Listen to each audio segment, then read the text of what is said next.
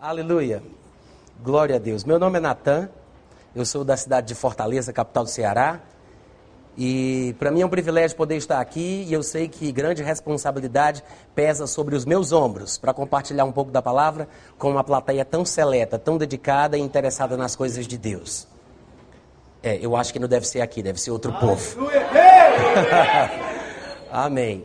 Então eu queria que você pegasse a sua Bíblia nesse momento, levantasse ela no ar e deixasse Satanás nervoso. Diga, esta é a minha Bíblia. Eu sou o que ela diz que eu sou. Eu tenho o que ela diz que eu tenho. Eu posso o que ela diz que eu posso. Neste momento, vou receber a viva, eterna, imutável palavra de Deus. Meu coração está aberto. Minha mente está alerta. E nunca mais serei o mesmo. Nunca, nunca, nunca. Uh, em nome de Jesus. Amém. Bom, eu tenho muita coisa para falar. Já me foi dito antecipadamente que eu tenho uma hora e meia para ministrar a palavra. Eu falo um pouco rápido demais né? Então eu queria que os irmãos me ajudassem, porque quando eu estou debaixo da unção e muito empolgado, eu falo mais rápido ainda. Então, se isso acontecer, para que não haja nenhum atrapalho, eu queria que vocês me ajudassem para que eu percebesse que eu estou rápido e vocês me avisem fazendo assim com a mão para eu desacelerar. Vamos testar como é que é, como se estivesse num show de hip hop. Faz aí. Isso. para eu poder falar mais devagar. Eu vou tentar falar devagar, mais pausadamente, desde que os irmãos prometam que vão pensar um pouco mais rápido. Aí a gente se encontra no meio do caminho, amém? Tá. Sobre o que, que eu vou falar hoje à noite? Eu vou ministrar sobre um assunto que poderia se encaixar dentro de diversas matérias do carisma: direção espiritual, a natureza humana, realidade da nova, da nova, criação. Eu não sei exatamente os nomes que vocês usam, mas eu acho que vocês conseguem entender o que eu estou falando quando eu cito da forma que eu citei. Eu quero iniciar mencionando dois versículos chaves. Um deles se encontra em Jeremias capítulo 17, versículo 9, e o outro é 1 João capítulo 3, versículo 21. Jeremias capítulo 17, versículo 9, 1 João capítulo 3, versículo 21. São dois textos que vão servir de abertura para o que a gente vai ver aqui hoje à noite. Eu vou citar muitas passagens da Bíblia e provavelmente nem todas vocês vão precisar, precisar abrir. Mas eu vou precisar que vocês prestem atenção em cada uma das que eu vou citar, tá bom? Eu vou ler todas, né? Algumas talvez eu cite de cor, mas as que eu acho que é importante que vocês abram, eu espero e a gente confere. Todo mundo está em Jeremias? Quem já encontrou diz: Eu vou morar no céu. Ô oh, glória. Jeremias 17, 9 diz: Enganoso é o coração mais do que todas as coisas, e desesperadamente corrupto. Quem o conhecerá? Quem conhece esse texto? Quantos já ouviram uma pregação em cima dessa passagem? É muito comum se ouvir sobre a maldade. Olha para mim, tá? Presta atenção. É muito comum se ouvir falar sobre a maldade que se encontra no coração do homem, sobre a sua é, natureza perversa, como ele é enganoso, como é desesperadamente corrupto. Mas eu acredito que esta declaração feita hoje em dia, em 2015, no período da nova aliança, é um grande equívoco. Porque quando o profeta Jeremias disse: "O coração do homem é enganoso, mais do que tudo", olha para cá que é mais negócio. Quando Jeremias disse isso, irmãos, de fato, o coração do homem era enganoso. De fato, desesperadamente corrupto. E assim como ele descreve. Mas esta é uma realidade que era presente na época do profeta. O problema é que a gente pega essa declaração e tenta trazê-la para a realidade da vida atual, depois da morte, sepultamento, ressurreição e glorificação de Jesus Cristo. No período em que a igreja nasceu e o Espírito Santo nos foi dado. De lá para cá, muita coisa aconteceu.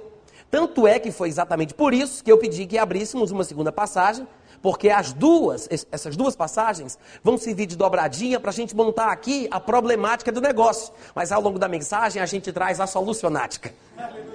Em 1 João 3,21, ele diz: Amados. Quantos amados nós temos aqui hoje à noite? Você já sabe, ó, você já sabe que 1 João 3,21 é um texto escrito diretamente para a igreja.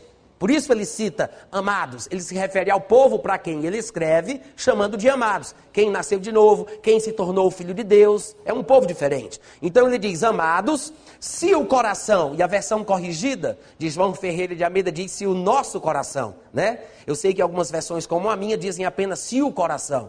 Para que ninguém fique confuso, ele não está falando do coração do próximo, nem do coração do vizinho, nem do coração do inimigo, do amigo, nem do coração da família. Ele está falando do coração da própria pessoa. Por isso eu cito a corrigida que diz: se o nosso coração, diga, é o meu coração. Então ele fala, amados, se o nosso coração não nos acusar, nós temos confiança diante de Deus. Uh! Confiança diante de quem? Deus. Diante de quem? Deus. Do pastor? Não. Do cônjuge? Não. Da pessoa mais próxima? Não. não. Ele disse: confiança diante de Deus. Não tem coisa mais importante na vida do que ter certeza, tranquilidade, paz de espírito na presença do Senhor, em relação às decisões que eu tomo, em relação às escolhas que eu faço, em relação aos caminhos que eu percorro, eu preciso, irmãos, é uma necessidade imperativa. Eu tenho que ter paz diante de Deus. O grande detalhe é que ele diz que esta confiança diante de Deus está diretamente ligada ao que o nosso coração diz. É por isso que ele fala aqui, se. Vocês podem repetir essa pequena palavrinha, como é que é? Se. Não, eu quero ouvir um chiado mais longo. Se é condicional. Se e somente se o nosso coração não nos acusar. Não interessa se Satanás nos acusa, não interessa se o nosso inimigo íntimo nos acusa, não interessa se o vizinho nos acusa, se o colega de trabalho acusa. A Bíblia diz se o nosso coração não nos acusa.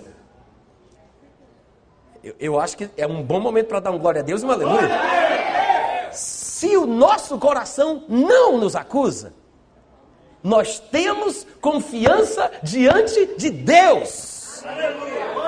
Já parou para pensar que a confiança que nós temos diante de Deus depende do que o nosso coração diz? Porque é condicional. Se o coração não acusa, tá tudo bem. E se o coração acusar? Deus já tinha pensado nisso antes de nós, e no versículo anterior, que é o versículo 20, ele diz: Se o nosso coração nos acusar, Deus é maior do que o nosso coração e sabe todas as coisas. Deus conhece, Deus entende tudo.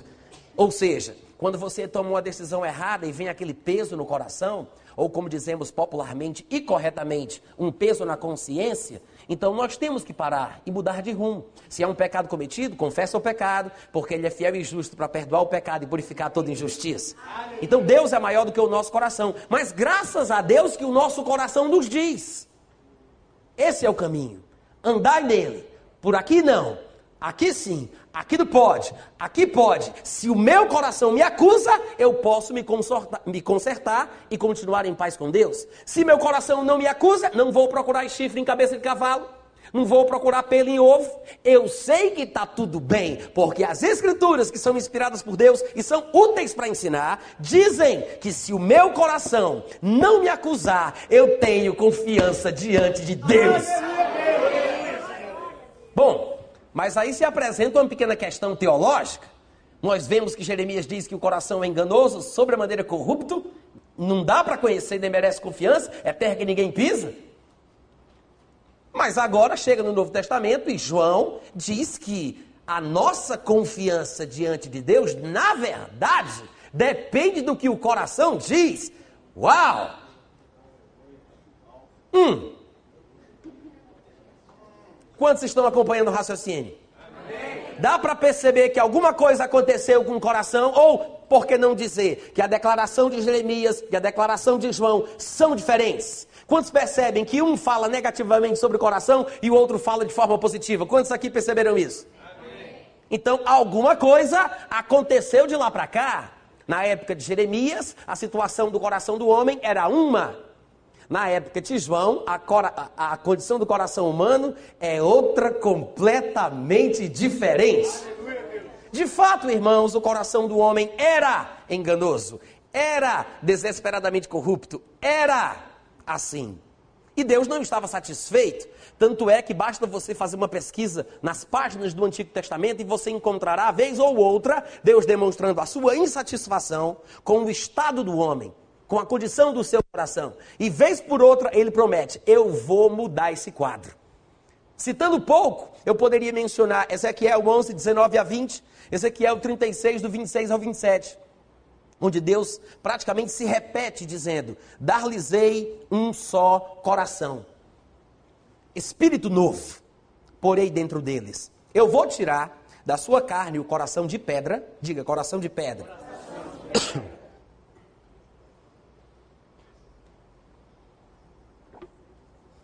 Ele disse: Tirarei seu, da sua carne o coração de pedra e lhes darei um coração de carne para que andem nos meus estatutos e guardem os meus juízos e os executem. Então, depois desse transplante de coração, eles serão o meu povo e eu serei o seu Deus. No capítulo 36, como eu citei, ele já fala o seguinte: Dar-vos-ei coração novo, diga coração novo.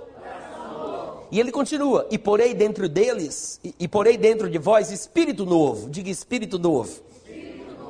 Deus promete: vou tirar de vós o coração de, de pedra, vos darei um coração de carne, porei dentro de vós o meu espírito. É o mesmo livro, é o mesmo profeta, são palavras parecidas, mas são capítulos diferentes. A repetição é proposital, não é o erro tipográfico, tá? Isso aqui é Deus querendo enfatizar uma coisa que Ele quer que nós prestemos atenção. Ele fala a mesma coisa duas vezes no mesmo livro pelo mesmo profeta. Diga amém. Porei dentro de vós o meu espírito e farei que andeis nos meus estatutos, guardeis os meus juízos e os observeis. Então, através de passagens como estas, que não são as únicas, nós encontramos Deus fazendo uma promessa. Eu não estou satisfeito com a condição do coração do homem. O coração é enganoso, é corrupto. Aqui a expressão usada é de pedra, ou seja, é duro, é insensível, o contrário do coração de carne, que é mole, flexível, sensível, capaz de ouvir e de se submeter. É por isso que ele diz: Eu vou tirar o coração de pedra, vou colocar um coração de carne, e aí vocês vão andar nos meus estatutos, vão guardar os meus juízos, vão ser o meu povo, e eu vou ser o seu Deus. Ou seja, haveria uma mudança tão grande que o comportamento do povo, por consequência do transplante de coração, o comportamento seria outro. Eu estou pregando muito bem hoje à noite. Cadê os amém, aleluia? amém, pessoal? Se você chega no Novo Testamento e vai fazer uma pesquisa rápida sobre as passagens que falam positivamente sobre o coração, porque é, é, normal que você encontre uma ou outra passagem que fale sobre alguma coisa negativa, ainda na nova aliança, sobre o coração do crente. Porque, afinal de contas, se o crente, dependendo do seu comportamento, dependendo da sua vida, suja ou contamina o seu coração, a Bíblia vai instruí-lo a purificá-lo, a limpá-lo. Mas o padrão, né, o, o, o, a regra do coração do homem nascido de novo é que ele seja um coração limpo, puro, cheio de Deus, que merece confiança. Que é exatamente por isso, que é exatamente por isso que em 1 João 3,21 ele diz: depende do nosso coração, a nossa paz que temos diante de Deus. Se o nosso coração não nos acusar, nós temos confiança diante de Deus. Se acusar, Deus é maior do que o coração, a gente conserta as coisas e segue em frente. Mas veja que ele sempre liga as informações que vêm do coração.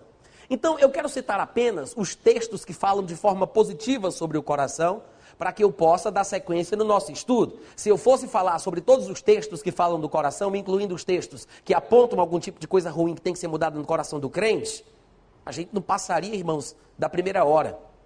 Afinal de contas, não dá para pregar a Bíblia toda numa noite só. Muito obrigado pelo entusiasmo. Alguns textos sobre o coração no Novo Testamento são estes. Você não precisa abrir. Vou citar rápido e vou ler rápido também. 2 Coríntios, capítulo 4, versículo 6, Paulo diz: Porque o Deus que disse: Das trevas, um dia, é uma promessa, resplandecerá a luz. O Deus que disse: Das trevas, um dia, resplandecerá a luz, ele mesmo resplandeceu em nosso coração para a iluminação do conhecimento da glória de Deus na face de Cristo. Uh, glória! Quer dizer que o Deus que prometeu um dia a luz vai brilhar, Ele mesmo resplandeceu no nosso coração. Meu irmão, como eu ousaria dizer que meu coração é enganoso se Deus está brilhando lá dentro? Dá um grito de aleluia aí, crente. Pelo menos pela fé, criatura. Em Gálatas capítulo 4, versículo 6, Paulo diz: E, e porque vós sois filhos, Deus enviou ao vosso coração o que? O espírito do seu filho, pelo qual nós clamamos: Abba, Pai. Deus enviou ao nosso coração. Enviou para onde? Diga, está no meu coração. Em Efésios 3, 16 e 17, Paulo continua: Para que, segundo a riqueza da sua glória, vos conceda que sejais fortalecidos com poder, mediante o seu espírito no homem interior. Explique mais, Paulo. E assim habite Cristo no vosso coração. Onde é que Cristo deve habitar? Aonde? Peraí, peraí. Se eu entendi bem nos três textos que já lemos, ele falou que Deus resplandeceu em nosso coração. E em 1 Coríntios, Paulo diz que só há um Deus, o Pai, um só Senhor, Jesus. Então, o Pai está brilhando em nosso coração. O Espírito está no nosso coração. Cristo habita em nosso coração. É a trindade inteira dentro de nós. Meu irmão, não vem para cima de mim dizer que o coração é enganoso. Você já chegou tarde demais. A palavra de Deus traz luz e dá entendimento. Temos que ficar com a palavra, amém, gente? Romanos 5,5 continua a nossa odisseia. Ele diz: Ora, a esperança não confunde, porque o amor de Deus é derramado em nossa unha do dedão do pé. Como é que está escrito? É derramado onde? Não, fala com confiança. É no coração. Jamais diga que o seu coração não presta, que não merece confiança, que é enganoso e que é para jogar no lixo. Deus Pai, o Espírito Santo, Jesus Cristo, o amor de Deus estão no teu coração. Em 2 Coríntios 1, 22, Paulo diz: Ele nos selou e nos deu a garantia, o penhor do Espírito, em nosso coração. Glória. Colossenses 3,15 fala: Seja a paz de Cristo o árbitro, o juiz, em nosso coração. Aleluia! Uau! E poderíamos continuar nessa brincadeira até o fim da noite. Tem muito texto no Novo Testamento falando bem do coração. Irmãos, e eu me pergunto: o que é está acontecendo com a igreja que vive falando, pregando e cantando mal sobre o coração? Falta conhecimento das Escrituras. Amém? E claro que a consequência é uma vida desastrosa. Existem outras razões pelas quais podemos experimentar desastres em nossa vida. Mas não conhecer como fomos constituídos por Deus, como nos encontramos hoje, depois de nascidos de novo, que realidade é essa que nós temos depois do transplante do coração, irmãos, é um erro grave. E isso tudo se dá pelo fato de a nova aliança ser assim. Quando Deus disse: Vou tirar o coração de pedra, vou dar um coração de carne, espírito novo porei dentro de vós, farei com que andeis dos meus estatutos, vocês vão ser o meu povo, eu vou ser o seu Deus. Tudo isso está associado a uma promessa que se cumpre quando ele estabelece a nova aliança. É por isso que eu quero ler uma segunda passagem dos profetas do Antigo Testamento, que se encontra em Jeremias, capítulo 31, do versículo 31 ao 34. Se você quiser abrir, pode. Jeremias 31.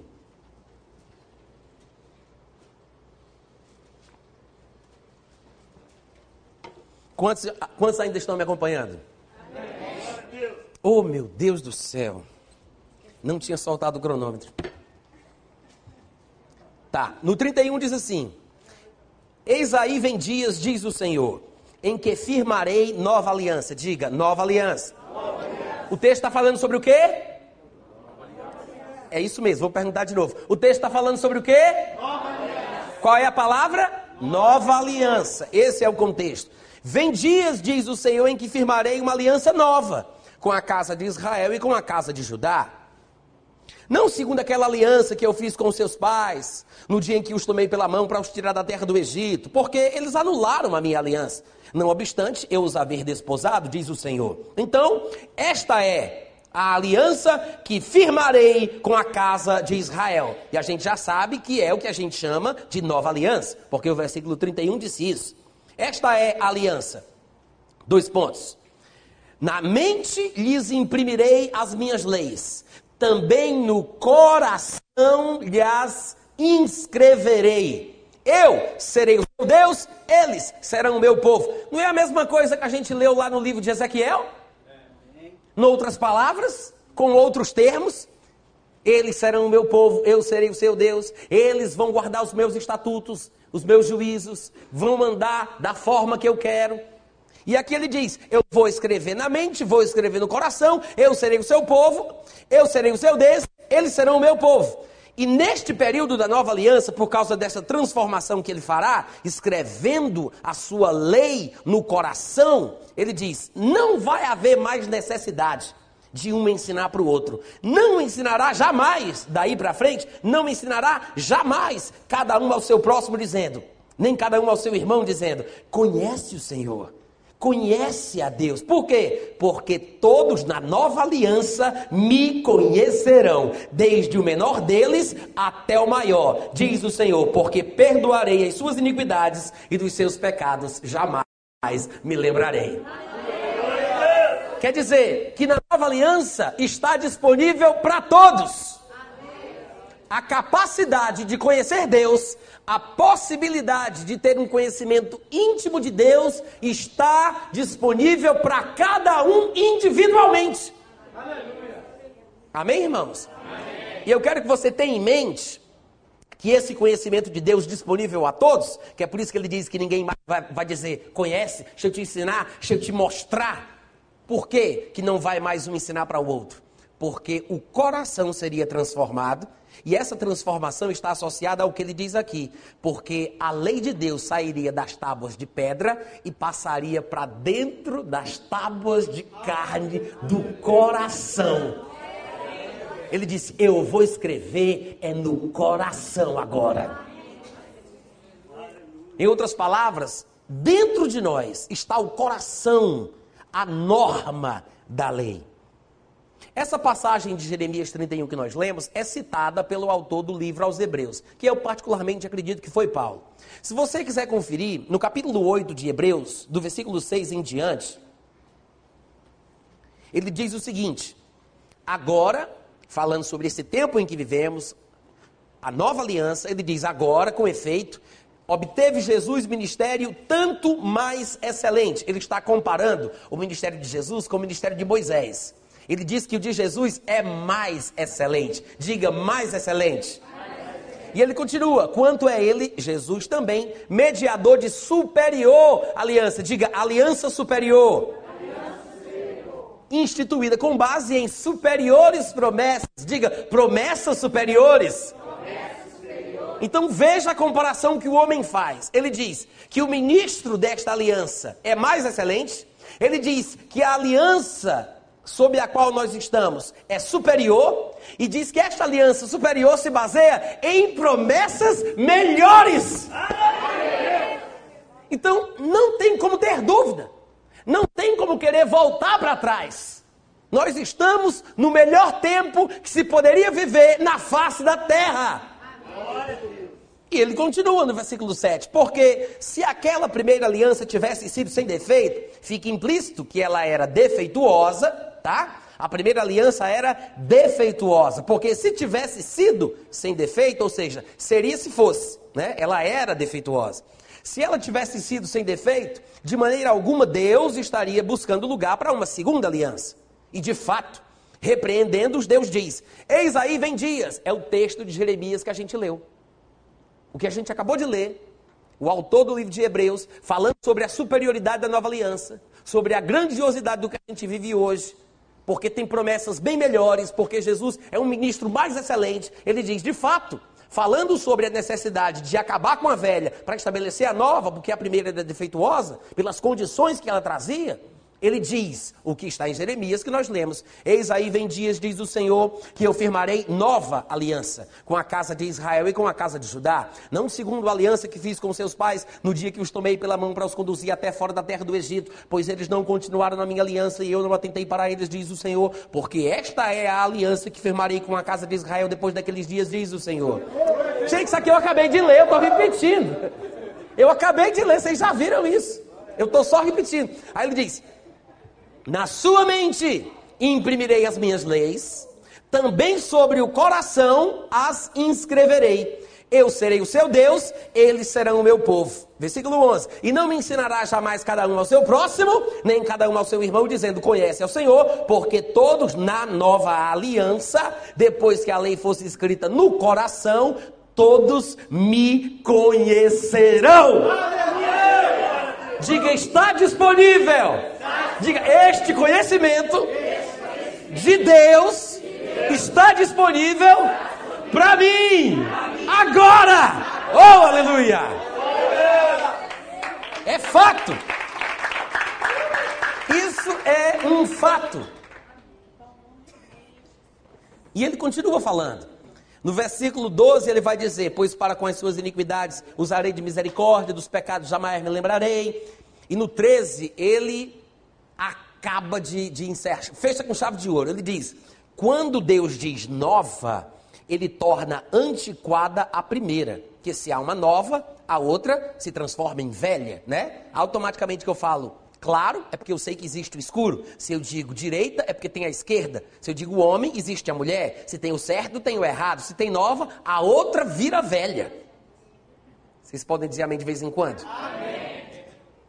Quando ele diz nova, torna antiquada a primeira. Ora, aquilo que se torna antiquado, porque se surge o novo, aí se torna antiquado. Aquilo que se torna antiquado e envelhecido está prestes a desaparecer.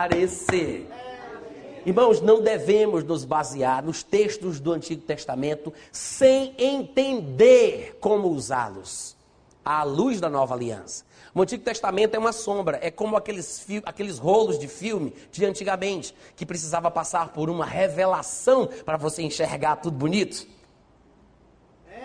É, isso talvez só saiba o povo que é de Sacha para lá, né? Os de Sacha para cá, a filha da Xuxa, não vão saber. É uma coisa mais antiga. Quem aqui já pegou aqueles filmes de, de antigamente?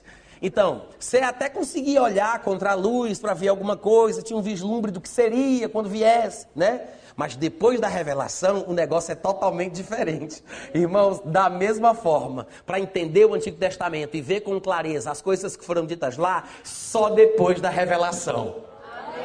Só depois da revelação. Então tá, nós estamos vivendo um novo período, que é o período da nova aliança. Em 1 Coríntios 10, 32, Paulo diz o seguinte: Não vos torneis causa de tropeço, nem para judeus, nem para gentios, nem tampouco para a igreja de Deus. Curiosamente, ele faz aqui uma distinção no que poderíamos chamar de três categorias. Ele diz: não escandalizem, não sejam motivo de tropeço. Aí ele diz: nem para o judeu, nem para o gentil, nem para a igreja. Muito embora a igreja seja constituída de judeu e gentil, não é? O gentil, tecnicamente falando, às vezes eu estou explicando isso porque eu vou entrar num assunto e às vezes nós nos confundimos quando vemos a palavra gentil na Bíblia, porque às vezes espiritualizamos a palavra, né? E dizemos que o povo do mundo são os gentios e nós não somos gentios.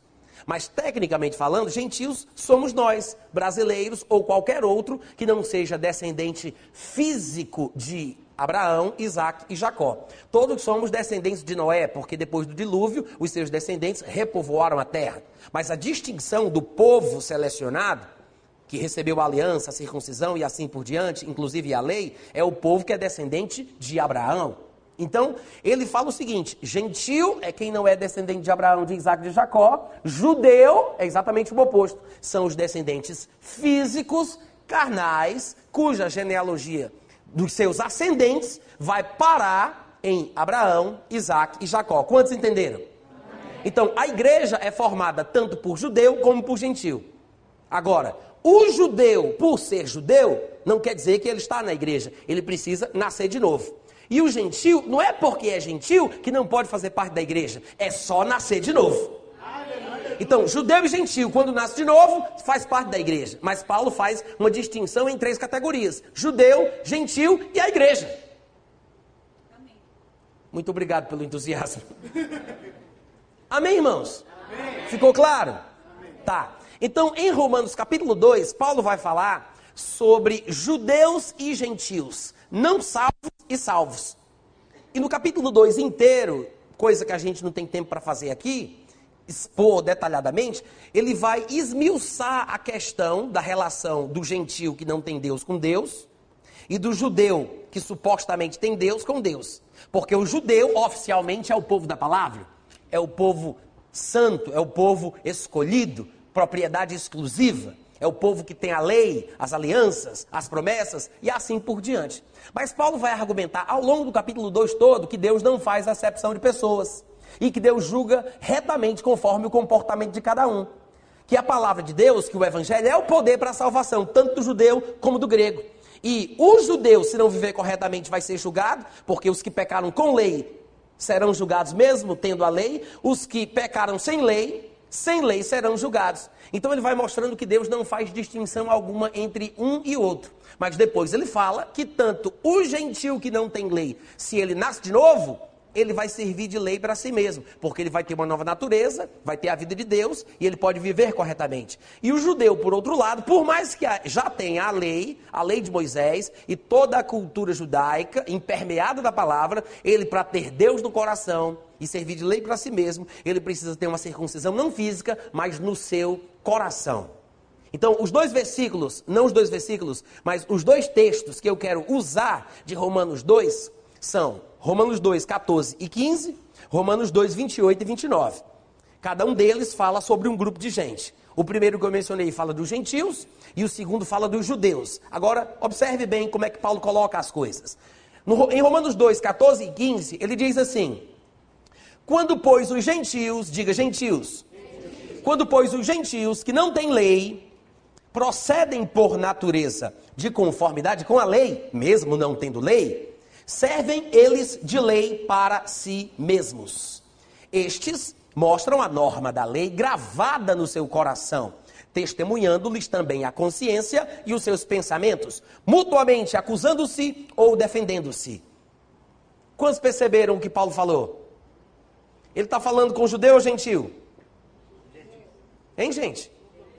Está bem claro, no começo do versículo ele diz: quando, pois, os gentios, ele está falando de quem? Dos judeus ou dos gentios? Gentios. Dos gentios, está bem claro. Qual é o problema dessa passagem?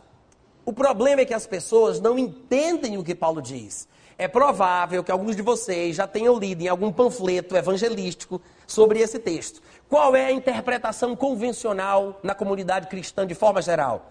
As pessoas pensam que Paulo está falando que o, que, que o povo do mundo os índios, nações não evangelizadas, no dia do julgamento, vão ser julgadas pela sua consciência. E que Paulo está dizendo que mesmo os gentios, que são o, o povo que não tem Deus, eles vão ser julgados pela consciência deles, que os acusa, que os defende. Ou seja, o povo que não conhece Cristo, que não nasceu de novo, os índios que não foram evangelizados, no dia do juízo, ou vão escapar, ou vão ser condenados através da própria consciência. Quem já ouviu essa interpretação? É, é o comum, é o que mais se conhece, é o que mais se fala. Mas não é este o ponto que Paulo está abordando. Basta lermos o texto com um pouco mais de atenção. Veja o que ele diz. Quando, pois, os gentios, tecnicamente quem é gentil? Todo aquele que não é judeu. Ele não está falando de quem não nasceu de novo. Nós somos gentios, mas nós somos gentios, nascidos de novo, que constituímos a igreja. Então, quando um gentio que não tem lei, ou seja, a lei de Moisés foi dada para os gentios? Não. Para quem é a lei? A quem pertence a lei? Para os judeus somente. Quando era que um gentio era influenciado a guardar a lei? Quando ele se convertia ao judaísmo, que na Bíblia é chamado de prosélito.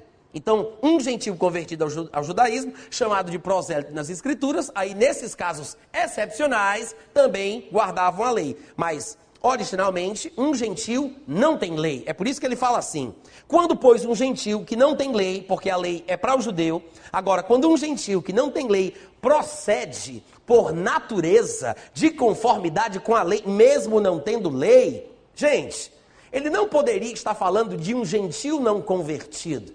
Ele não poderia estar falando de um índio numa ilha do Pacífico que ainda não foi evangelizado.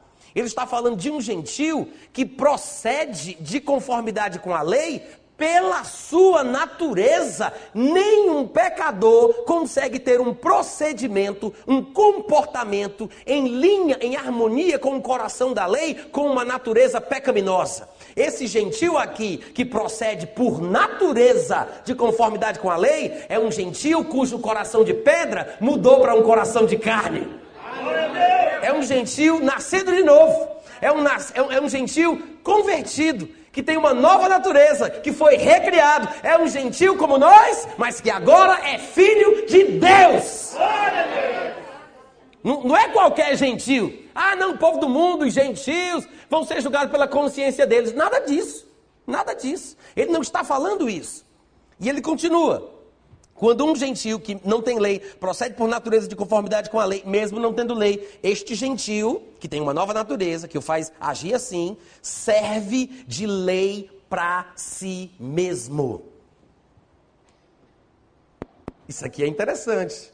Ele está dizendo que qualquer homem, no caso os gentios, que tem uma nova natureza, que recebem esse transplante de coração, que nasceram de novo, qualquer homem que tem esta nova natureza serve de lei para si mesmo. Ele está explicando como é que a lei saiu das tábuas de pedra e vieram parar nas tábuas do nosso coração. A natureza mudou, aí ele vai dizer, ou seja, eles com esse comportamento natural, porque eles procedem por natureza, de conformidade com a lei, eles mostram por esse comportamento natural o que? O cumprimento da profecia de Jeremias, capítulo 31. Eles mostram que tem a norma da lei gravada, escrita no seu coração. Oh, aleluia! Meu irmão, se a norma da lei está escrita, gravada, como prometeu Deus em Jeremias, no meu coração está explicado porque Paulo diz que eu sirvo de lei para mim mesmo. Eu sirvo de lei para mim mesmo. Ou seja, é exatamente o que diz 1 João 3,21. Se o nosso coração não nos acusar, nós temos confiança diante de Deus. Meu coração, eu sirvo de lei para mim mesmo. Se meu coração me acusar, eu me conserto com Deus, Deus é maior do que o meu coração, não é o final da lia, eu não preciso me desesperar, meu coração me alerta e me condena para que eu mude e me conserte, mas veja, tanto acusando ou defendendo, apoiando ou desaprovando, eu sirvo de lei para mim mesmo. Uhul, glória! Que maravilha fazer parte de uma aliança como essa, onde a lei não está mais nas tábuas de pedra, mas está dentro do coração da gente. Paulo fala dos gentios e Paulo fala dos judeus. No capítulo 2, versículo 28 e 29, é a vez de Paulo tratar sobre a transformação do judeu. Ou seja, mesmo que seja judeu, mesmo que ele tenha a lei, a lei mesmo que seja circunciso, mesmo que seja descendente de Abraão, de Isaac, de Jacó, isso não é motivo para ele pensar que está tudo bem. Assim como o gentil não está definitivamente perdido, porque não tem a lei, não é circunciso, não é descendente de Abraão, mas quando ele se transforma ele serve de lei para si mesmo, o judeu, por mais que esteja dentro desse contexto, precisa também da transformação. E é por isso que Paulo fala, porque não é judeu quem o é apenas exteriormente, ou seja, fisicamente, carnalmente, por causa do seu DNA, da sua genealogia, da sua ascendência, né? Ele diz: nem é circuncisão a que é somente na carne, aquela pequena incisão no prepúcio masculino. Ele continua. Porém, judeu é aquele que o é interiormente, e circuncisão aqui é do coração, no espírito, não segundo a letra que está escrita em tábuas de pedra ou no papel, e cujo louvor não procede dos homens, mas de Deus. Então o que ele quer mostrar? Ele quer mostrar que tanto judeu como gentil, para fazer parte da igreja, precisa de uma mudança de coração. Para o gentil ele diz: por mais que ele não tenha recebido a lei, porque não faz parte do povo judeu, a lei não é para ele, ele não tem a lei, ele não foi circuncidado. Se ele tiver a lei escrita no coração, é de Deus. Por outro lado, o judeu que tem a lei é circunciso, descendente de Abraão. Se ele não tiver a circuncisão do coração, que é exatamente essa mudança, esse transplante, essa transformação, se não tiver, não adianta nada ser judeu. Ele não vai fazer parte da igreja. Quantos estão entendendo? Amém, Amém irmãos? Agora, uma última coisa que eu quero falar sobre Romanos 2, 28 e 29. Paulo ele diz: Porém, judeu é aquele que o é. Porém, judeu é aquele que o é interiormente. E circuncisão aqui é do coração. E entre vírgulas, ele coloca no espírito. Irmãos, esse entre vírgulas, em português, seria o que nós chamamos de aposto, que é quase a mesma função dos parênteses, que traz a mesma função dos parênteses. Quando, por exemplo, você fala Pelé, o rei do futebol, jogou muita bola algum tempo atrás. Esse, o rei do futebol, entre vírgulas, é uma explicação do que foi dito. Pelé, aí a explicação. O rei do futebol é o que gramaticalmente nós chamaríamos de aposto. Né? Vasconcelos, o valentão da rua, bateu na porta lá em casa. Quando ele diz a circuncisão aqui é do coração no espírito, ele está explicando que, para Paulo, coração é o espírito coração e espírito, na cabeça de Paulo, são termos intercambiáveis. Ele usava no Novo Testamento intercaladamente, um termo ou outro. Para ele, tudo era a mesma coisa. Então, quando você vê na Bíblia a palavra coração, saiba, está falando sobre o espírito. É por isso que nas passagens que nós vimos de Ezequiel, que dizia: Vou tirar o coração de pedra, vou colocar um coração de carne, ele dizia: Espírito novo, porém dentro de vós. Em outras palavras, o nosso espírito renasceu para Deus. Uh, glória! Espírito novo, recriado, renascido. Não é recalchutado, não, viu? Não é recalchutado. Quantos aqui entenderam? É novinho em folha. Novinho em folha, recriado, novo coração, novo espírito. Quantos estão entendendo? Então, quando compreendemos coisas como estas, fica mais fácil de entender, por exemplo, 1 Tessalonicenses capítulo 5, versículo 23, que é um versículo fundamental para a compreensão das coisas que nós tratamos, coisas que são ensinadas no carisma, muito provavelmente. Em 1 Tessalonicenses 5, 23, Paulo diz: O mesmo Deus da paz vos santifique em tudo.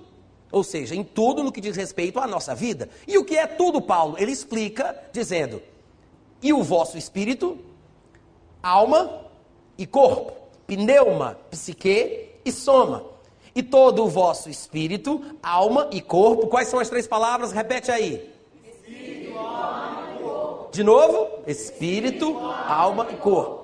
Sejam conservados íntegros e irrepreensíveis na vinda de nosso Senhor Jesus Cristo. O ser humano é constituído por três partes distintas, interdependentes mas distintas. Na verdade, o ser humano completo é assim: espírito, alma e corpo. Nós fazemos estas divisões, falando de cada uma delas, apenas por questões didáticas. A única separação real que acontece é a separação do corpo dos outros dois. A parte física que se separa da parte não material. A parte não material é constituída pelo espírito e pela alma. E o corpo é isso que nós vemos aqui.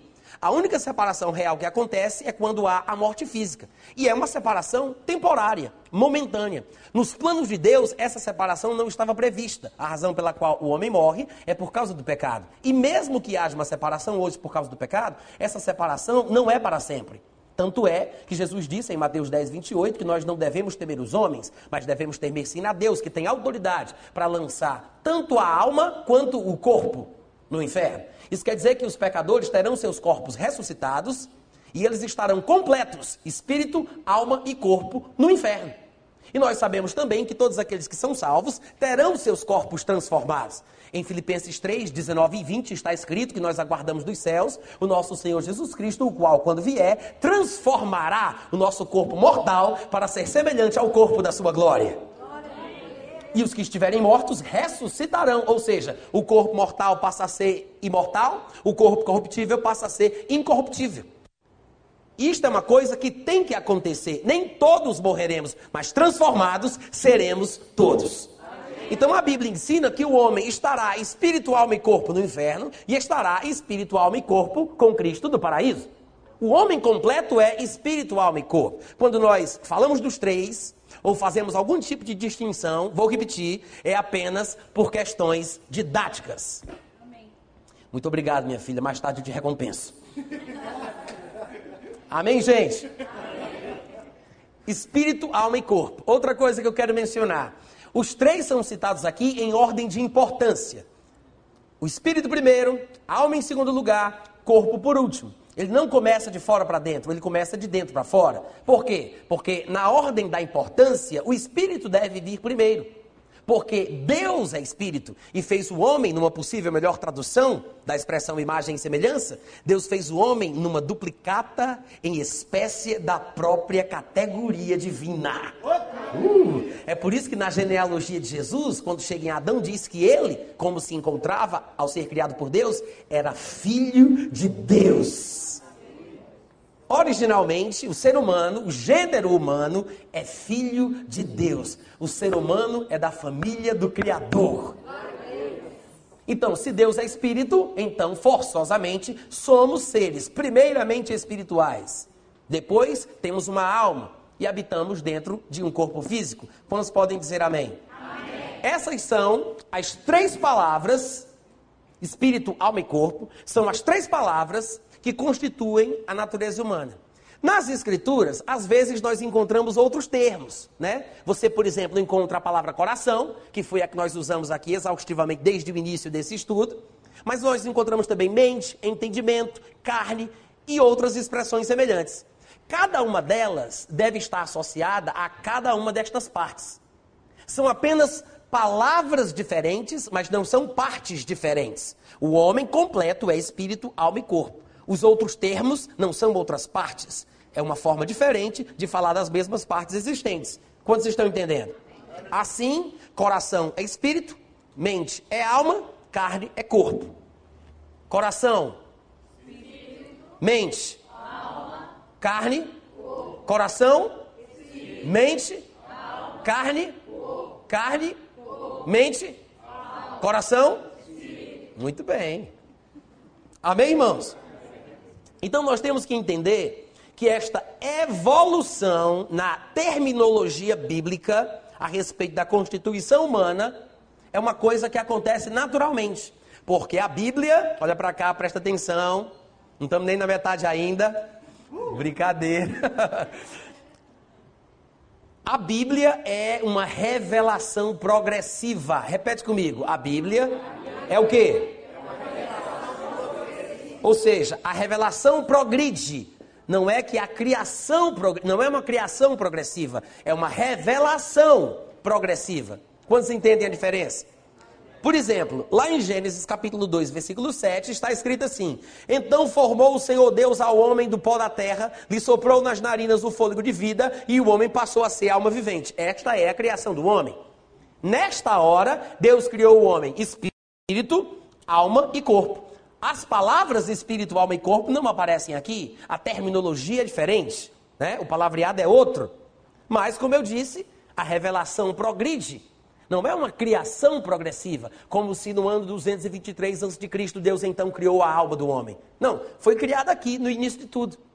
A revelação sobre a criação ainda não progrediu. Os termos ainda não mudaram. Ninguém falou de forma diferente. Não é uma criação progressiva, é uma revelação progressiva.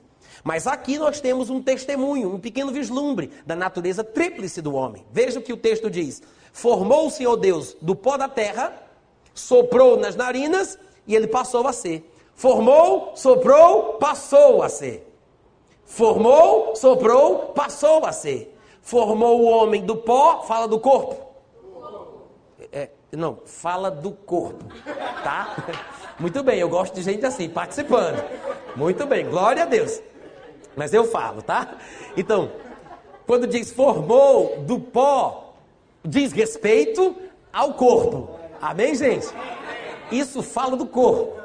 Quando ele diz soprou nas narinas do corpo, fala do espírito humano, porque o fôlego de vida, o sopro de Deus, faz o homem sábio. É o que dá vida ao ser humano. E é por isso que é interessante observar, porque quando ele diz soprou, é uma coisa que vem de dentro de Deus para dentro do corpo do homem. Deus soprou. O homem não foi criado como os animais, produz a terra animais selváticos.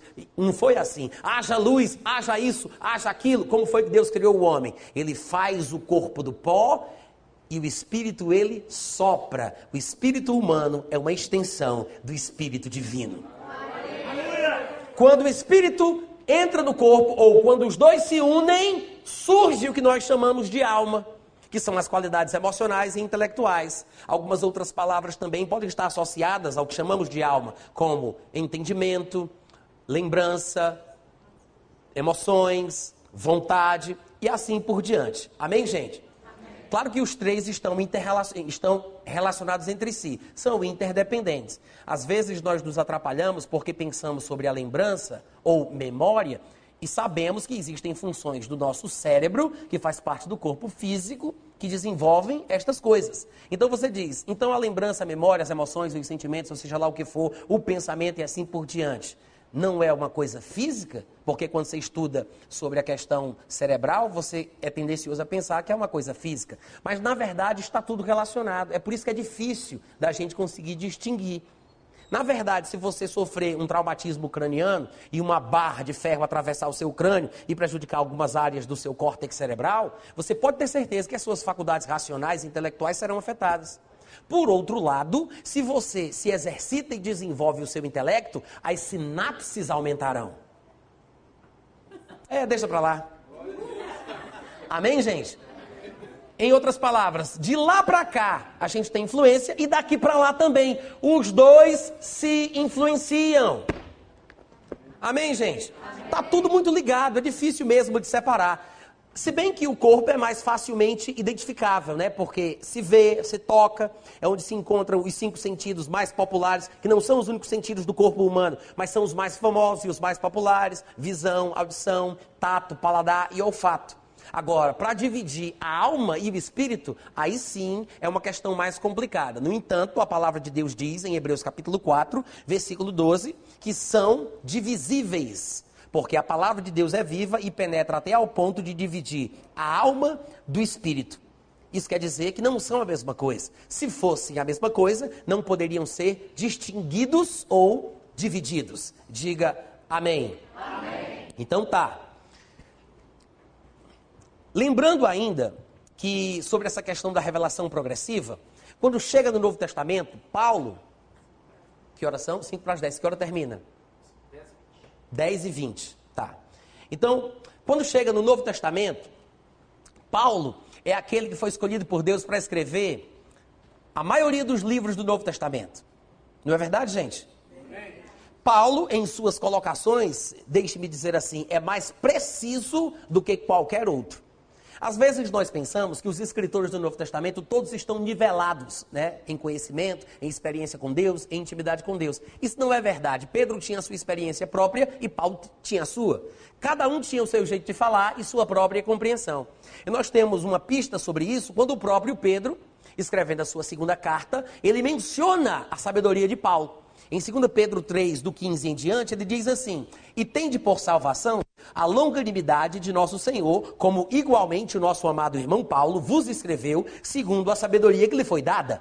Ao, a, ao falar acerca destes assuntos, como de fato costuma fazer em todas as suas epístolas. Hum. E ele diz: nas quais há coisas difíceis de entender que os ignorantes instáveis deturpam, como também deturpam as demais escrituras para a própria destruição deles. Pedro diz: Eu sei, olha só, que foi isso que ele disse. Eu sei o que Paulo escreve em todas as suas epístolas. Ele disse, como ele costuma fazer em todas as suas epístolas, então o homem tinha conhecimento de causa.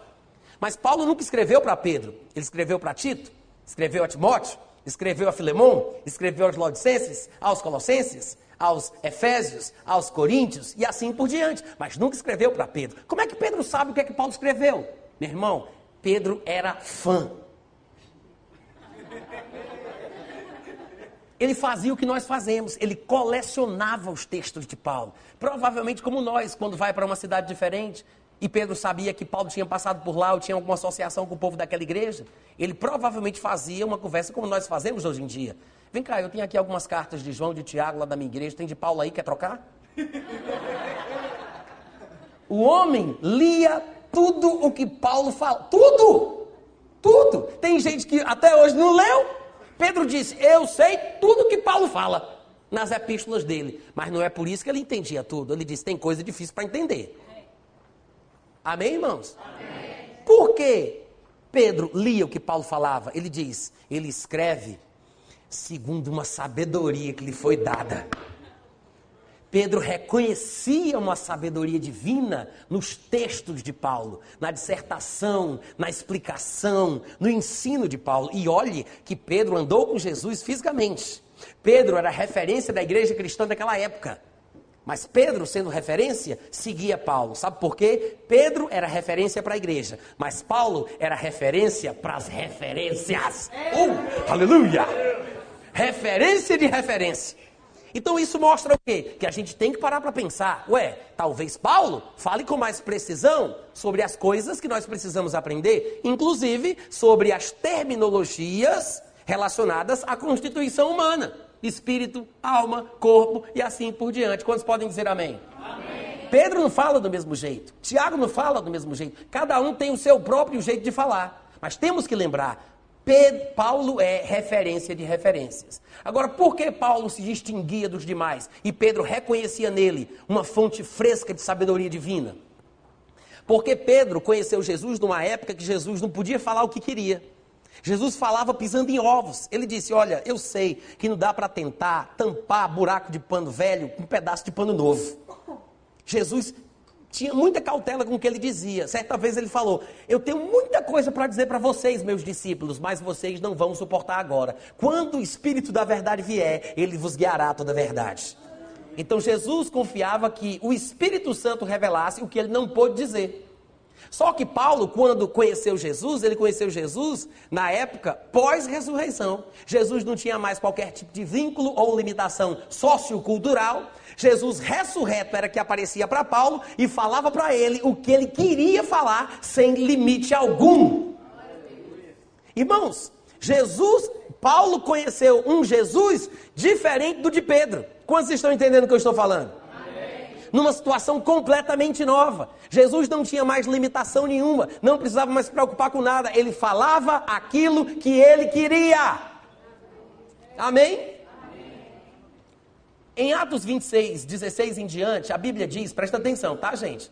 Diz que Pedro, Paulo, Paulo viu Jesus, sem saber que, ela, que era ele, perguntou: Senhor, quem és tu? E ele disse: Eu sou Jesus a quem te persegues. Mas firma-te direito sobre os teus pés, porque por isto te apareci, para te constituir ministro e testemunha de quê? Tanto das coisas em que me vistes, presta atenção, olha para cá, tanto das coisas em que me vistes, como daquelas pelas quais, em razão das quais, te aparecerei ainda. Jesus disse: Eu te apareci para te estabelecer como ministro e testemunha. De quê? De que conteúdo? Das coisas em que vistes agora, como também das coisas em razão das quais eu ainda vou te aparecer. E Paulo confirma isso. Ele diz em Gálatas capítulo 1, versículo 11 e 12: Faço-vos, porém, saber, irmãos, que o evangelho por mim anunciado não é segundo o homem, porque não recebi, nem o aprendi de homem algum, mas foi revelação direta do Senhor Jesus Cristo. Paulo nem era crente na época que Jesus andava na terra. E nós usamos o texto de Paulo sobre a ceia. Ele nem estava lá. Mas por que nós confiamos tanto no texto de Paulo? Por que o texto de Paulo sobre a ceia é tão importante, se nem na noite que ele foi traído ele estava? Nós sabemos por quê, porque Paulo nos diz, em 1 Coríntios 11, 23, ele fala: Porque eu vos entreguei o que eu também recebi do Senhor. Que na noite que ele foi traído, ele me disse, ele pegou o pão, ele deu graças. Meu irmão, uh, glória! Dá para entender por que que Pedro prestava atenção ao que Paulo dizia? Diga amém.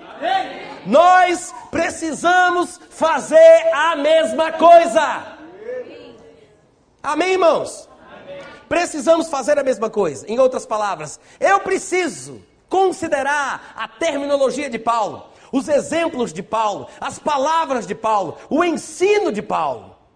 E eu vou pular aqui uma boa parte da pregação para o final. Eu tenho que fazer isso, porque eu acho que já falta menos de 10 ou 15 minutos, não é? Aproximadamente? Fa não. Falta quantos? 20? Tá. 20 minutos, né? Eu tenho, eu tenho receio de tentar, eu tenho receio de tentar falar o que eu quero falar tudo e não dá tempo. Hã? Debaixo da Mas a gravação que é importante a gente perde, né? Bom, eu, eu vou tentar falar aqui por cima de textos que tem muito, muito é, tem coisas mais profundas para se falar, tá? Eu vou falar por cima, só para não dizer que eu não toquei. Depois vocês vão estudar em casa ou acessam o meu site, baixa o meu aplicativo e procura outros ensinamentos meus que estão lá, que são todos de graça, para que você possa aprofundar a sua aprendizagem. Então, já que eu mencionei que Paulo é aquele que nós devemos seguir, ou pelo menos é aquele que nós devemos considerar com bastante carinho, né? Por tudo isso que a gente já viu aqui, eu quero citar alguns textos de Paulo. Nós vimos que ele disse que os gentios precisam da norma da lei gravada no coração para que sejam povo de Deus né, e sirvam de lei para si mesmos. E ele falou que o judeu tem que ter o seu coração circuncidado, né, o seu espírito.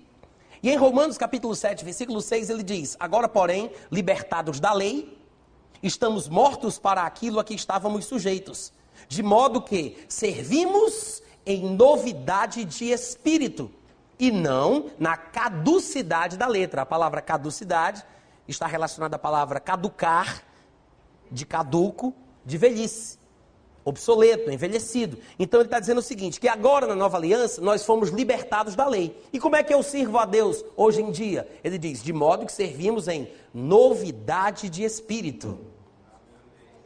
Há um espírito novo, uma realidade espiritual nova, pela qual, baseada na qual, nós servimos a Deus. E não na caducidade da letra. Quantos entenderam? Amém. E existem outros textos no Novo Testamento onde Paulo fala sobre servir a Deus em espírito. Para não citar muito, quero apenas mencionar o que ele diz em Romanos capítulo 1, versículo 9. No começo da carta, saudando os irmãos, ele diz: Porque Deus, a quem sirvo em meu espírito, no evangelho de seu filho, Noutra passagem, Pedro diria, no capítulo 3, versículo 15: Santificai a Cristo como Senhor, onde? No vosso coração.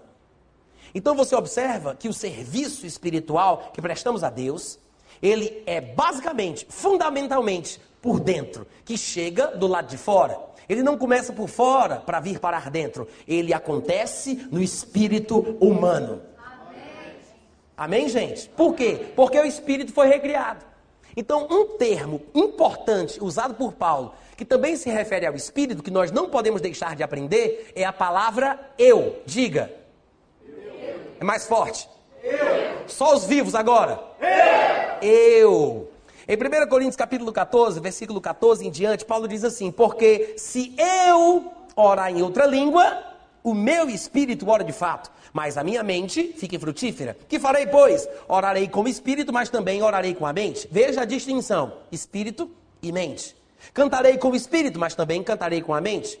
Se tu bem disseres apenas em espírito, como dirá o indouto o amém depois da atuação de graças, visto que não entende com a mente o que dizes? Ou seja, mente ministra para mente. Eu falo em português, quem fala português me entende. Eu falo francês, quem fala francês me entende inglês com inglês, e assim vai. Então, eu posso orar, cantar, falar, bem dizer com a mente, mas posso orar, cantar, falar, bem dizer com o espírito.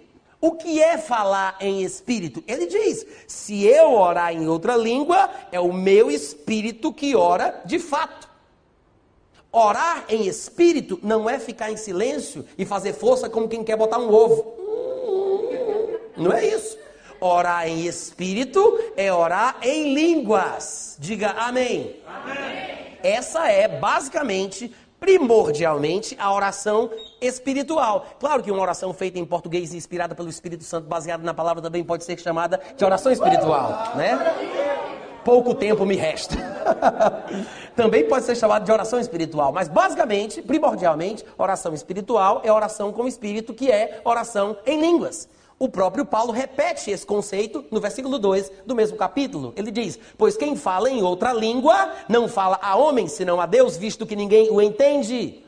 E em espírito ele fala mistérios. Quem fala em outra língua, em espírito fala. Quem fala em outra língua, em espírito fala. O que é falar em espírito? O que é orar em espírito? O que é cantar em espírito? É falar em línguas, orar em línguas, cantar em línguas. Amém? Agora, o que não podemos perder de vista é que no versículo 14 ele diz: Se eu, oh glória, se eu orar em outra língua, é o Espírito que ora. É o Espírito que fala. Por quê? Porque eu sou o meu Espírito. Nunca nos esqueçamos disso. Eu sou um Espírito tenho uma alma e moro dentro de um corpo. O eu não é uma coisa ruim. De vez em quando alguém surge dizendo: irmãos, temos que crucificar o eu, temos que matar o eu, degolar o eu, enterrar o eu, matar o eu. O eu não é para ser matado? E o eu não é para ficar morrido? Eu sei que não é um português muito bem dizido, mas é muito bem explicado. O eu, irmãos, é a parte do ser humano que nasce de novo, que é recriada. É o coração, é o espírito. É o eu, depois de ter nascido de novo, que vai fazer alguma coisa com a mente, que vai fazer alguma coisa com o corpo. Amém. É por isso que Paulo diria em 1 Coríntios 9, 27. Porque eu esmurro o meu corpo. Ele diz: todo atleta em tudo se domina. Aqueles para alcançar uma coroa corruptível, nós, porém, a incorruptível. Assim corro também eu não sem meta. Assim luto também eu, não como desferindo golpes no ar. O que é que eu faço? Eu esmurro o meu corpo e o reduzo à escravidão. O eu é que reduz ao corpo, reduz o corpo à escravidão. Não é o eu que tem que ser escravizado e não é o eu que tem que ser crucificado. É a carne, o corpo que tem que ser escravizado e que tem que ser crucificado. Lá em Gálatas 4, Desculpa, lá em Gálatas 5, versículo 24, Paulo diz isso. E os que são de Cristo crucificaram a carne, a carne, com as suas paixões e concupiscências. Diga amém. amém. Então, irmãos, o eu é o que controla a carne, é o que controla o corpo, é o que controla a mente. É por isso que em Romanos capítulo 12, no versículo 1 e 2, que é um texto relativamente bem conhecido, Paulo diz: Rogo-vos, pois, irmãos, pelas misericórdias de Deus, que apresenteis o vosso corpo por sacrifício vivo, santo e agradável a Deus, que é o vosso culto racional. E não vos conformeis com este século, mas transformai-vos pela renovação da vossa mente, para que experimenteis qual seja a boa, agradável e perfeita vontade de Deus. Ele diz: vosso corpo, vossa mente. Cadê o espírito? O espírito é a pessoa com quem ele fala. Por isso ele diz: Irmãos, eu peço para vocês, faça alguma coisa com o corpo, faça alguma coisa com a mente. Deus tratou com o espírito, transplantando o coração, recriando o coração, e esse espírito recriado agora trata com a sua mente e com o seu corpo. Eu esmurro meu corpo. Eu renovo minha mente. Diga: Meu corpo é meu. Diga: Minha mente é minha. Uh, glória! Aleluia! Amém, irmãos? Amém ou não, gente? Então nós temos um espírito recriado, um coração novo que merece confiança. Quanto tempo eu tenho? Dez minutos? Eu acho que vai dar para eu terminar rapidinho. Quantos podem me dar cinco minutos para encerrar isso aqui? Cinco, dez, quinze, vinte, vinte cinco, trinta? Ótimo, suficiente. É brincadeira, ninguém riu, tá? em Romanos 8, 16, está escrito assim: o próprio Espírito Santo testifica com o nosso espírito que somos filhos de Deus. Dá um glória a Deus para eu poder continuar. O próprio Espírito Santo testifica com o nosso espírito. Irmãos, esse é o testemunho mais importante que nós temos na vida: saber que nascemos de novo, saber que somos filhos de Deus e que a nossa morada eterna está garantida no céu. Não tem coisa mais importante do que isso. Saber que somos filhos. Não é porque alguém põe a mão na minha cabeça e diz, eis que, que eu te digo, varão valoroso, tu és filho de Deus. Sim, tu és filho de Deus. Não. Não é por uma profecia que eu sei. Como é que eu sei? O próprio Espírito Santo testifica com o meu espírito. Mas não diz O texto não diz que o Espírito Santo testifica para o meu espírito. O texto não diz que o Espírito Santo testifica no meu espírito. O texto diz que o Espírito Santo testifica com o meu espírito. Isso quer dizer que o testemunho que o Espírito Santo dá é o testemunho que o meu espírito humano tem. Os dois testemunham a mesma coisa. O Espírito testifica com o meu espírito. Não é para o meu espírito, não é no meu espírito. O que quer dizer que depois que eu nasço de novo, eu sei dentro de mim, eu tenho o testemunho dentro de mim de que eu sou filho de Deus. O próprio Espírito testifica junto com o meu espírito que eu sou. Os dois dizem a mesma coisa. É por isso, por exemplo, que em 1 Pedro, em 1 João 3,14, ele fala: Nós sabemos que já passamos da morte para a vida porque amamos os irmãos. Aquele que não ama permanece na morte. Veja o que ele diz: Nós sabemos que passamos da morte para a vida. Um crente que nasceu de novo não tem dúvida que está salvo. Por quê? Porque ele sabe que passou da morte para a vida. Eu sei! Ele diz: Nós sabemos! Não é nos contar, alguém me diz, estão falando aí. Não é isso. Não é me contar, estão falando aí. Ele diz: Eu sei! Eu sei! Outro texto em 1 João, está no capítulo 5, versículo 10 e 11, quando ele diz: Aquele que crê no Filho de Deus tem em si o testemunho. Aquele que não dá crédito a Deus o faz mentiroso, porque não crê no testemunho que Deus dá acerca do seu filho. E o testemunho é este: que Deus nos deu a vida eterna. Esta vida está no seu filho. O testemunho é este: que Deus nos deu a vida eterna. Aquele que crê no Filho de Deus tem em si o testemunho. Você tem em si. Ah, você não está entendendo nada, gente. Está dentro de você o testemunho, você sabe. Você sabe. É por isso que o Espírito Santo testemunha com o seu espírito. Diga amém. amém. E para culminar nestas declarações tão maravilhosas a respeito desta grandeza colocada em nosso espírito por causa do transplante de coração que Deus fez, Paulo diz em 1 Coríntios, capítulo 2, versículo 11: Afinal de contas, quem é que sabe das coisas do homem, senão o seu próprio espírito que nele está? Ô oh, glória! Vontade de correr e derrubar esse tripé, rapaz. Paulo diz: quem é que sabe das coisas do homem? Quem é que sabe das coisas da tua vida? É o profeta? É o homem de Deus? É o vaso revelado? É o pastor? Quem é que sabe das coisas do homem, senão o seu próprio espírito que nele está? Se você tem um espírito novo, se você tem um coração novo, se a norma da lei foi gravada em seu coração, meu irmão, não tem mais necessidade de alguém chegar para você e dizer conhece o Senhor, porque o seu próprio espírito sabe de coisas profundas da parte de Deus para a tua vida.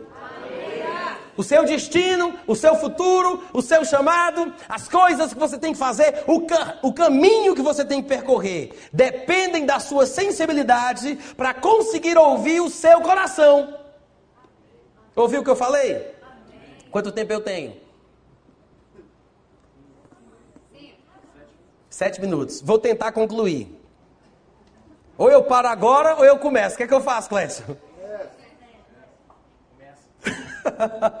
Vamos tentar. Vou, vou tentar resumir sem me aprofundar muito.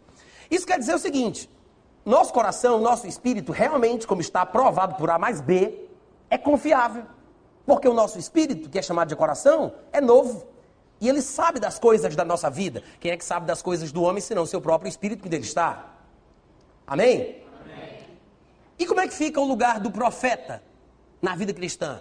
Afinal de contas, na nova aliança, nós sabemos que existem ainda sonhos, revelações, visões, profetas que trazem palavras. Mas eu quero dizer que a função do profeta na nova aliança é totalmente diferente da função do profeta no Antigo Testamento.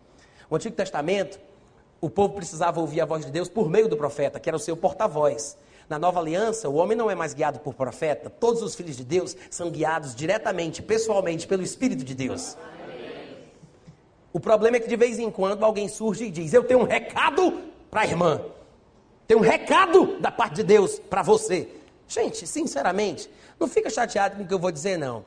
Mas se Deus, que agora mora no meu coração, mora na mesma casa comigo, tem que mandar recado, é porque provavelmente a gente está de mal. Se você morasse na mesma casa com uma pessoa, hein? Presta atenção. Se você morasse na mesma casa com uma pessoa, e essa pessoa, em vez de falar com você, mandasse um recado por um vizinho, como você se sentiria? Alguma coisa errada aconteceu. Porque para mandar recado morando comigo é covardia. Amém? Eu entendo o que as pessoas querem dizer, mas não ficar presos à terminologia da Bíblia confunde mais do que ajuda. Então vamos olhar o que é que Paulo diz a respeito da relação do crente nascido de novo, que tem o coração iluminado, com o profeta.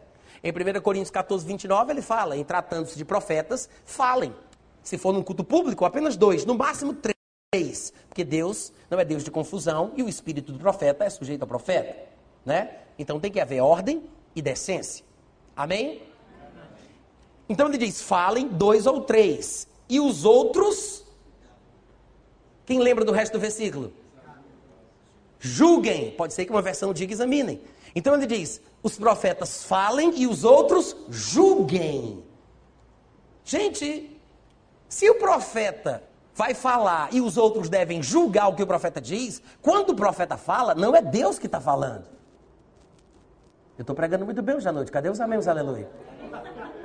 Não é Deus que está falando. Ninguém pode julgar o que Deus diz. Manda quem pode, obedece quem tem juízo. Se é Deus falando, baixa a cabeça, respeita. Agora, se ele diz, quando o profeta fala, eu devo julgar, é porque provavelmente, como não é Deus que fala, é o profeta que fala. Sim, o profeta pode falar o que Deus disse, mas não é Deus falando. É o profeta falando o que ele ouviu Deus dizendo. Os dons de Deus são perfeitos. Mas os seres humanos, por meio dos quais os dons fluem, não. É como água pura e bem tratada que vem pelos canos até a minha casa. No meio do caminho, pode ser que ela tenha sido contaminada. Então, há muita meninice. E quando o Espírito Santo fluir por mim, e porventura eu tiver alguma profecia para entregar, irmãos, eu vou falar com o meu português, com o meu sotaque, do jeito que eu sei, com as minhas palavras, com a minha personalidade. A pessoa não fica debaixo de um transe evangélico. Eu fui usado, meu Deus, o que aconteceu? A pessoa não perde a sua consciência. Ela fala do jeito que ela é. Amém, gente? Amém. Então, olha só. Paulo diz: é para julgar. De vez em quando acontece alguma besteira. E um determinado autor, que é o irmão Kenneth Reagan, disse uma vez que um profeta falou: Meus filhos, não tenham medo, porque estou convosco. Mas se temerdes, não os culpo. Até eu, de vez em quando, também tenho temores. Deus falando. Ou seja, é normal acontecer de, de meninice aparecer dentro da igreja. É por isso que Paulo diz: vamos julgar, eu julgo, para que eu possa ficar com aquilo que presta.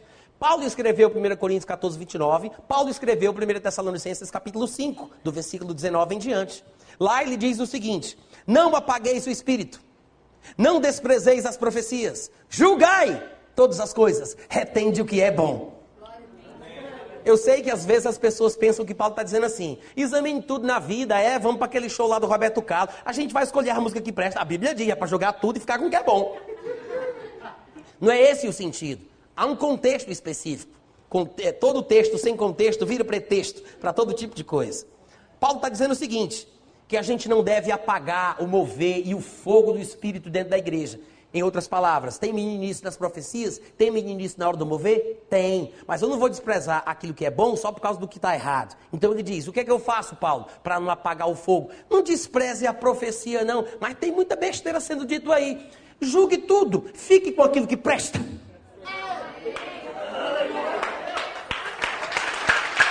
Amém? É isso que ele está dizendo. Julgue tudo. Irmãos, Paulo disse a mesma coisa lá no capítulo de Coríntios, capítulo 14. Fala os profetas e os outros julguem.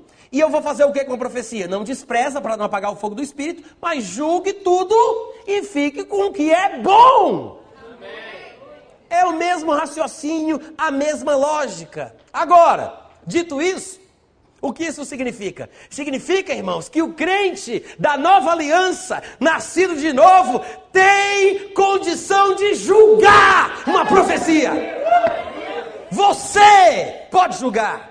Você tem condição suficiente, condição espiritual para julgar numa profecia. Então você tem que ficar com os olhos abertos, prestando atenção, anotando, para depois você descartar ou reter aquilo que tem que ser descartado e aquilo que tem que ser retido. Amém, gente? Amém. Glória a Deus. Posso concluir? Rapidamente. Talvez eu tenha que gastar uns seis minutos ou sete. Mas eu vou atrasar um pouquinho vocês, mas é pouca coisa, tá? Mas vai ser o fechamento mais maravilhoso que eu poderia dar. Isso quer dizer que Paulo, ele tinha o conhecimento necessário para nos abençoar de forma profunda. E as suas cartas estão aí para isso. Mas além disso, nós temos um testemunho exemplar. Paulo vai mostrar pelos textos que eu vou sugerir agora, eu vou ler rapidamente e vou apenas pontuar para que vocês percebam que Paulo está fazendo o que nós aprendemos que o crente da nova aliança deve fazer sobre essa questão de ser guiado pelo Espírito. E Paulo vai demonstrar que ele praticava aquilo que ele vivia. Por exemplo, Atos capítulo 19, versículo 21. Abre aí comigo rapidinho, porque os textos que a gente vai ler vão ser em sequência: 19, 20, 21, 22 e 23. Só alguns versículos destes capítulos que eu mencionei. Atos 19, 21. Escuta o que eu vou dizer. Paulo está se preparando para fazer uma viagem para Jerusalém. Aqui no versículo 21 de, 19, de Atos 19, a Bíblia diz que, cumpridas estas coisas, Paulo resolveu em seu espírito. Eu sei que outras versões podem trazer palavras diferentes, mas vai dar no mesmo. Paulo resolveu. Onde? No seu espírito. Ir a Jerusalém, passando pela Macedônia e a Caia, considerando depois de haver estado ali em Jerusalém, ele diz: Importa-me ver também Roma. Em outras palavras, Paulo está tomando uma decisão espiritual. Ele resolveu em seu espírito que iria para Jerusalém, depois de Jerusalém, ele iria para Roma. Deixa isso guardado no seu coração, tá? Mais para frente, no capítulo 20, Paulo chama alguns irmãos de uma cidade, ele vai se despedir deles e dar algumas palavras que, inclusive, nós conhecemos bem. Mas em meio a esse discurso de despedida, ele vai tocar mais uma vez nessa questão do porquê ele vai para Jerusalém. No versículo 22, Paulo diz, em meio ao seu discurso: E agora, constrangido em meu espírito, já vimos em Atos 19, 21, que ele está indo para Jerusalém porque resolveu em seu espírito. Agora a expressão é um pouco diferente, mas significa a mesma coisa. É uma contrição espiritual, é uma coisa por dentro que o impele a fazer aquilo. Vocês podem dizer amém? amém. E agora, constrangido ou ligado, preso, impelido em meu espírito vou para Jerusalém, não sabendo o que ali me acontecerá, senão que o Espírito Santo de cidade em cidade me assegura que me esperam cadeias e tribulações. Diga cadeias e tribulações. Porém, ele continua: em nada considero a vida preciosa para mim mesmo, contanto que complete a minha carreira e o ministério que recebi do Senhor Jesus para testemunhar o evangelho da graça de Deus.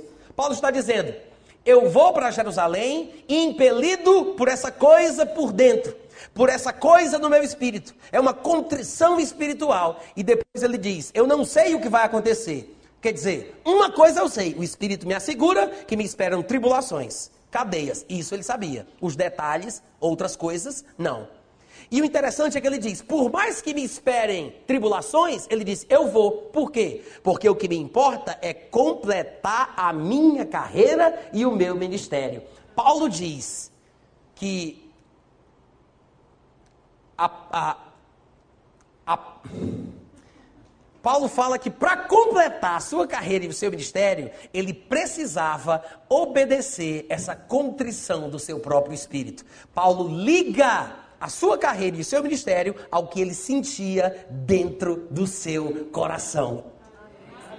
Em outras palavras, Paulo disse: Um homem de Deus falou comigo, um anjo se manifestou, Jesus apareceu para mim na noite passada. Ele disse: É uma coisa por dentro. Tudo bem que Jesus aparecia para Paulo de vez em quando, mas ele disse: Eu vou por causa de uma coisa por dentro. Impelido, ligado, constrangido. É uma, é uma coisa que eu resolvo dentro de mim. É assim que nós somos guiados na vida, irmãos.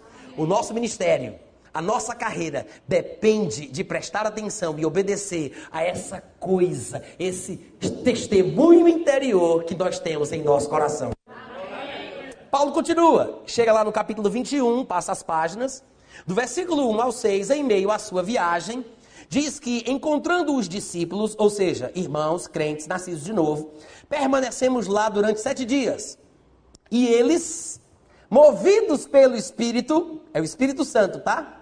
Movidos pelo Espírito, recomendavam a Paulo que não fosse a Jerusalém. E agora, José, no seu espírito, ele resolveu ir. E agora diz que irmãos, numa determinada cidade, movidos pelo Espírito, recomendavam a Paulo que não fosse para Jerusalém. Passados aqueles dias, tendo-nos retirado, prosseguimos viagem, acompanhados por todos, cada um com a sua mulher, filhos, até fora da cidade, ajoelhados na praia, oramos e despedindo-nos uns dos outros, então embarcamos e eles voltaram para casa. Ué, eles não estavam recomendando Paulo que não fosse movidos pelo Espírito? O que é que significa isso? E por que que Paulo foi? Irmãos, em muitas situações, falando da, da parte prática da vida, em muitas situações, os irmãos podem sentir coisa em seu coração quando oram por, no, por, nós ou quando estão conosco durante alguns dias. Eles podem sentir coisas que vão acontecer mais na frente. Eles ficaram sete dias no mesmo lugar, orando, tendo comunhão. E provavelmente eles sentiram pelo Espírito Santo que alguma coisa ruim aconteceria com Paulo. E aí se meteram onde não foram chamados, que é isso que muita gente faz. Esse é o erro que a gente começa. A gente sente a coisa certa, mas fala a coisa errada. Eles sentiram que Paulo provavelmente passaria por tribulações, talvez seria preso, quem sabe até morto. E então recomendaram Paulo que não fosse. Mas o Espírito não mandou eles falar para Paulo não ir.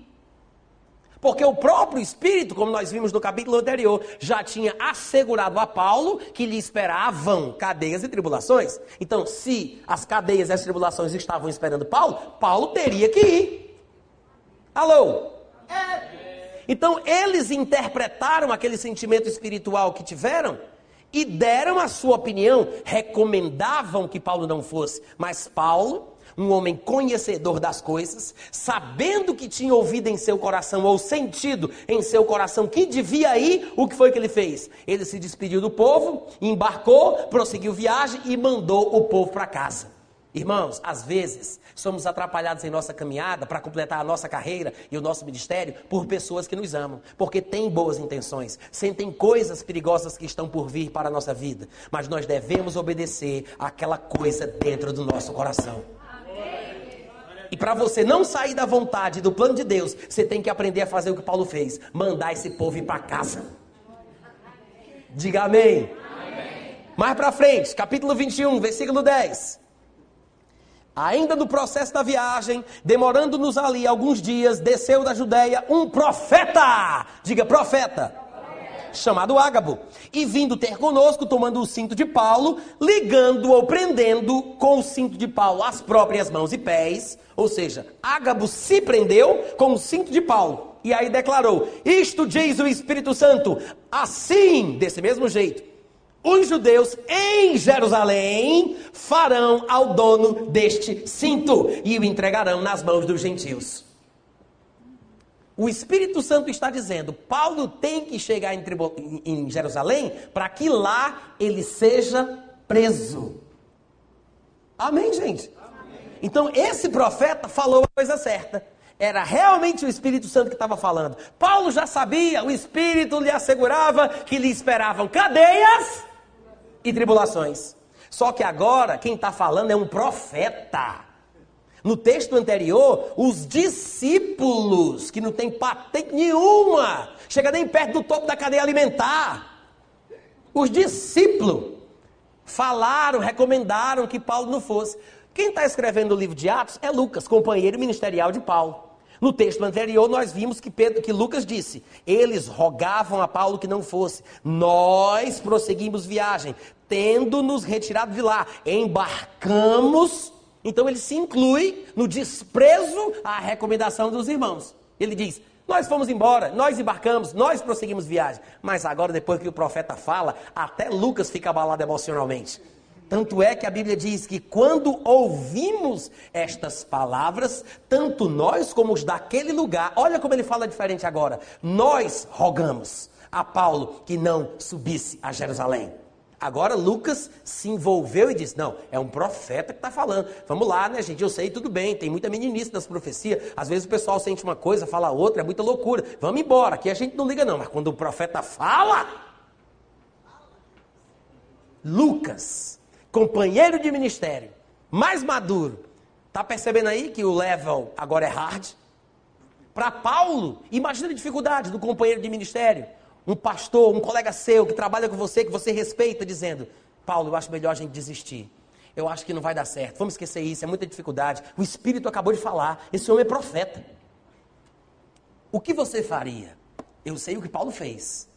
Diz que, versículo 13: Então Paulo respondeu: O que é que vocês estão fazendo, gente? Chorando e quebrantando meu coração. Eu não sei vocês, mas eu estou pronto. Ah, ele disse: Eu estou pronto, não só para ser preso, mas até para morrer em Jerusalém, pelo nome do Senhor Jesus.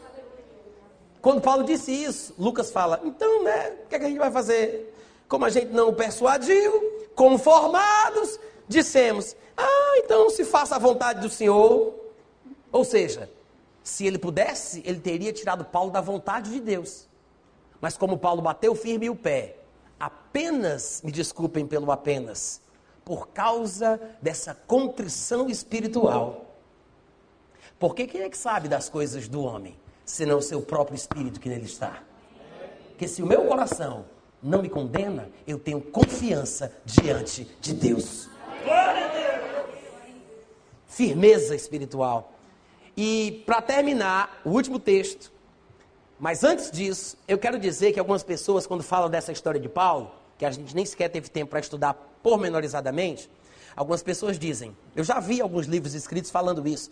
Paulo, ele era obstinado, ele tinha um temperamento colérico, sanguíneo, por isso é que ele não ouviu o que os irmãos disseram. Disseram para ele não ir, mas Paulo, colérico e sanguíneo, do jeito que era, acabou indo, lascou-se. Não era para ter ido. Bicho besta, desobediente, turrão, obstinado. É assim que fala. E outros dizem, Paulo se metia a querer falar para judeu, por isso que ele está indo para Jerusalém. Ele não tinha nada que pregar para judeu, ele era chamado para pregar para gentil. Outros que dizem isso desconhecem o chamado de Paulo. Em Atos 9, Atos 22 e Atos 26, nós temos três textos que falam sobre a abrangência do chamado de Paulo. E diz que Paulo foi chamado para. Olha, é, é só chuva, gente. Olha para cá. Então, nós vemos que Paulo foi chamado para pregar para os judeus, para os gentios e para os reis da terra. Então, o chamado de Paulo também abordava, abrangia os filhos de Israel. Paulo está fazendo aquilo que Deus quer. E nós temos a confirmação neste último texto que eu disse que iria citar. Porque quando chega no capítulo 23, Jesus vai aparecer para Paulo e vai falar com ele sobre isso, de Paulo querer ir para Jerusalém. E ele disse: Depois eu quero ir para Roma. Nós vimos lá em Atos 19, 21. Resolveu em seu espírito ir para Jerusalém e depois de ter estado ali, tinha que estar em Roma. Jesus aparece no versículo 11 do capítulo 23. Na noite seguinte, o Senhor se põe do lado de Paulo e diz: Coragem! Pois do modo, do mesmo jeito, porque deste testemunho a meu respeito em Jerusalém, assim importa que também o faças em Roma.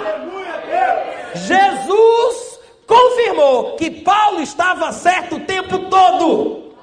Até Jesus aparecer, irmãos, de forma visível e pessoal, numa visão aberta para Paulo, ele só tinha única e exclusivamente uma intuição no seu coração, uma contrição espiritual, uma coisa que o impelia a fazer aquilo. Tudo era contrário. Todos estavam com medo. Profetas falavam, pessoas se assustaram. Mas Paulo disse: Eu preciso seguir o que eu sinto no meu coração para cumprir minha carreira, para cumprir o meu ministério. Aí chega Jesus e diz: Paulo, parabéns.